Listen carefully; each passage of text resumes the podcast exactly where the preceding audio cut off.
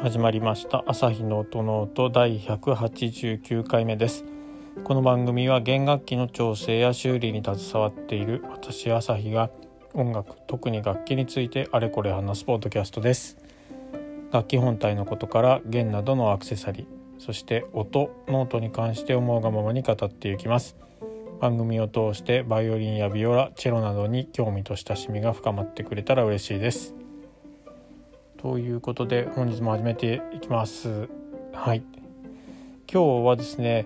えー、全然音楽の話では全くありません。はい。と今日はですね、えー、ちょっと前にカメラを修理にオーバーホールに預けてきたのでそのお話をしようかなと思います。えっ、ー、と私が使っている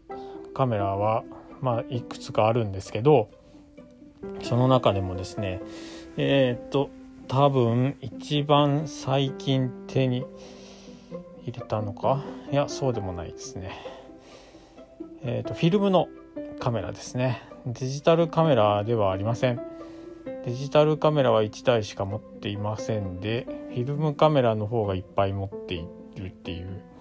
どうにもこうにもなんかアナログな方が好きなのでですのでそのカメラをずっといくつかあるんですけどちょこちょこと使って、えー、います。で一つカメラがありましてそれをまあなんだオーバーホールに出してきたんですけどそのカメラがまず名前がローライフレックスというカメラがあるんですね。でローライっていうカメラメーカーさんがあってでそのカメラは、えーと、普通のカメラっていうと多分なんだろうなこう四角いお弁当箱みたいな小さなお弁当箱のところの前というか部分にレンズがポコッとこうついていてっていうカメラを想像される方が多いと思うんですけれどもそれは何、えー、と言ったらいいんだ？四角い筒と言えばいいんでしょうかね。なんかいいあれがないな。でも四角い筒があってまあ牛乳パックみたいな感じですよね。大きな牛乳パックではなくて 500ml ぐらいの牛乳パックのてっぺんがまあ三角形ではなくて、まあ、あれぐらいの四角い箱のそのレンズがついてるんですけど上と下に2つレンズがくっついてるっていうなんかレトロっぽい感じのするカメラが実はありましてそのカメラのオーバーホールにをん？そのカメラをオーバーホールにちょっと出してきました。えー、っと今までずっと特に問題はなく使っていたんですけど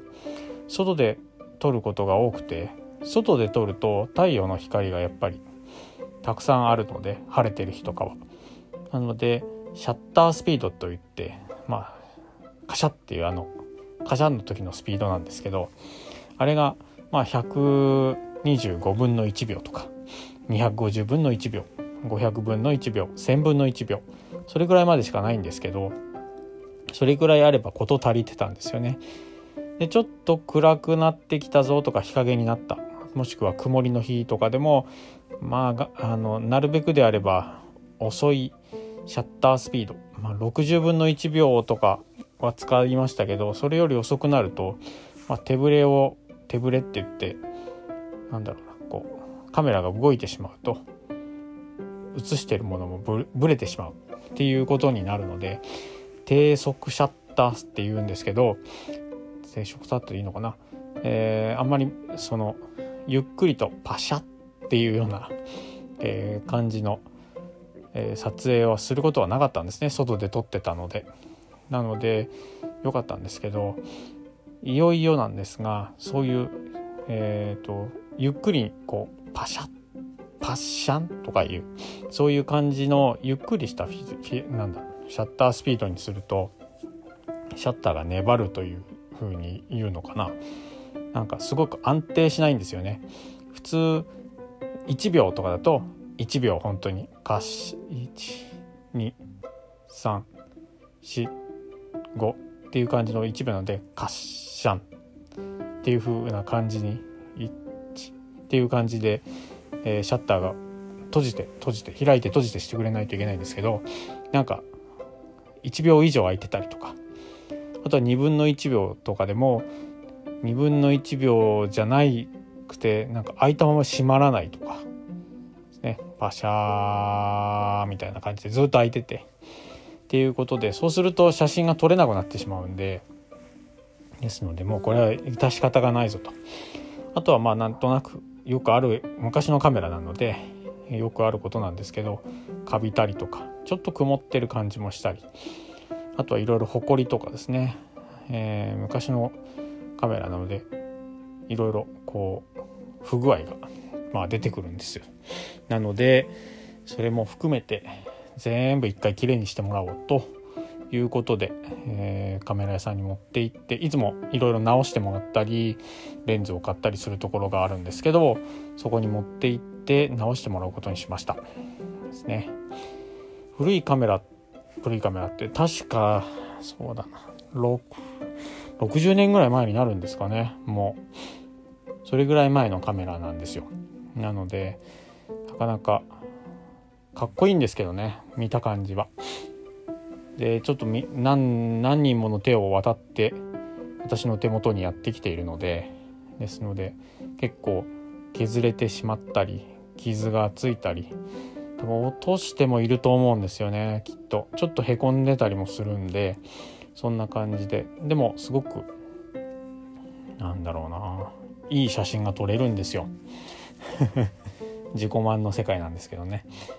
そんな感じでですので今後も末永く使っていこうかなと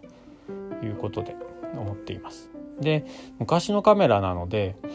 その全部メカニカルというか全部機械式なんですよ。今のそのカメラってバッテリーを入れないとダメじゃないですか。でバッテリーもその例えば、えー、同じメーカーさん例えばキヤノンとかニコンとかあると思うんですけどそこのカメラ同じメーカーのカメラでもバッテリーの形が違うと入らないみたいなことがあっていろいろ大変なことが起きるんですけどでも昔のカメラはそういう電池がなくても動くっていうそういうカメラなんですよね。なので直していけば絶対に使えると部品がなくなっても、まあ、下町であったりとかそういうなんだろう金属加工が上手な人がいれば部品を作ってギアとかですねそういうのを作ってくれればもう少し技術が進んで 3D プリンターがもっと発展して金属とかでもできるようになったりとかすればそれでも作れば動いてしまうと思うんですよ。そんな感じで私はそうですね結構そういうバッテリーとか電気電池を使わなくても動くものが大好きみたいでなので結構そうですね。先ほどカメラをいっぱいもいっぱいというかちょこちょこ持ってますっていうカメラも全部電池がなくても動くっていうそのカメラがありましてそうなんですよね。一応買ってそうか。もう一個。そうだね。もう一個だけそれもオーバーホールにそろそろ出さないといけないかなとは思うんですけどオーバーホール代の方をするよりもなんだろう。同じなんだカメラの中古を買ってしまった方が安いっていうそういう逆転現象も起こってきたりしていてそうなんですよね。なかなか、うん、そのカメラに関しては今回のカメラではないんですけどもう一つのカメラに関してはどうしようかって悩んでいるところではあります。そんな感じです。これ全然その音楽とかの話と違うっていう感じではあるんですけどまあ似てるところはあるんですよね。今の、えー、カメラはその電池がなくなったらダメですし要はメーカーさんが生産しないですもって言ってしまったらもう終わりですし。であとは今のデジタルカメラはイメージセンサーって言ってそのなんだろう撮像素子っていうのが壊れちゃったらもうダメなんですよね。まあ他の部分も動かなくなったらダメダメになっちゃうんですけどそういう感じ。ただ昔のカメラは動きますと。これって本当バイオリンと似ていてバイオリンも本当300年ぐらい前の楽器がえー、そのまま今もまあ使えているちょっと直したりとか改良されたりとか、え、手は加えられつつも普通に今でも使えるっていうところは似てるなっていうふうに思うんですよね。でうん、なのでやっぱそういうふうに僕は直してでも使えるっていうものが好きなんだろうなっていうふうには思っています。うんまあ、男なので時計とかも好きなんですけど時計もやっぱり自動巻きっていうの時計を毎日つけてないんですけどね毎日つけないといけないのは分かってるんですけど、えー、そういう自動巻きって言ってそれも電池がいらない、えー、時計を使ったりとかしてますしあとはそうですねうんそんな感じでですので私の中ではそのカメラを直すっていうところにまあいくらかお金を使うっていうのとあとは楽器の方にも使うお金。私はちょっと楽器の方に関しては自分で直せてしまうので、えー、そこに技術料っていうところを払う必要はないんですけどですけどやっぱり楽器をやられてる方もそういうふうに昔のものとかであればまあ惜しみなくとは言いませんけどもねえー、じゃあメンテナンスで5万円かかりますとか多分ざらに出てくると思うんですよね。古い楽器とかだと。全部トータルにすると5万円とか12万円とかいうのはあると思うんですけどそれを高いと思うか安いと思うかっていうところはまあそれぞれではあると思うんですけどできればその辺も含めて楽しんでいっていただけたらいいんじゃないかなっていう感じはしています。ですね。うん今回のカメラに関しては一応見積もりの時点では2万円から3万円っていう形にはなってて全然私の中では一応出してもいいだろうということでまあそういう感じで思ってるんですけどとこととん？とかくじゃないけどバイオリンでじゃあ修理で2万円ですっていうとなかなかえー、っていうようになってしまうっていうのを私は身をもってというか身に染みて見てきているのでうんなかなかこの辺とかも意識というかどういうねどうしたらいいんだろう。っていう気持ちにはなってしまうんですけどそうカメラとか趣味には例えば5万円とかすぐ払えるのにバイオリンの修理には1万5,000円出したくないのっていうところもなんかこうちょっとだけ考え方を変えていただけいて少しでも楽器と楽しい時間を過ごしていただければなと思うんですけどもね。1万円って言ったら弦1セットちょっと我慢するっていうわけではないですけどそれぐらいですし毛替えもだいたい5,000円から1万円ぐらいではありますけど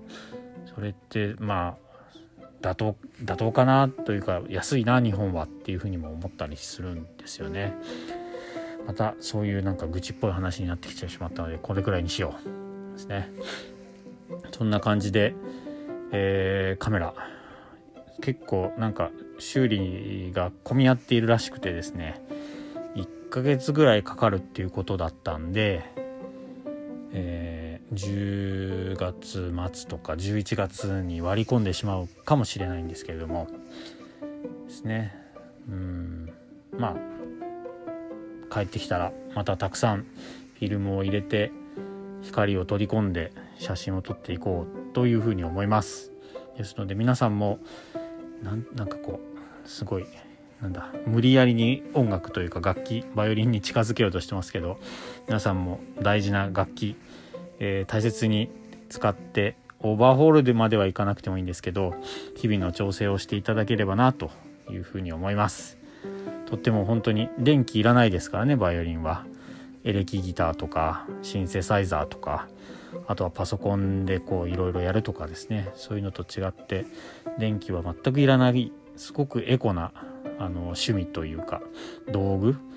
楽器だと思いますので皆さんもと楽しんで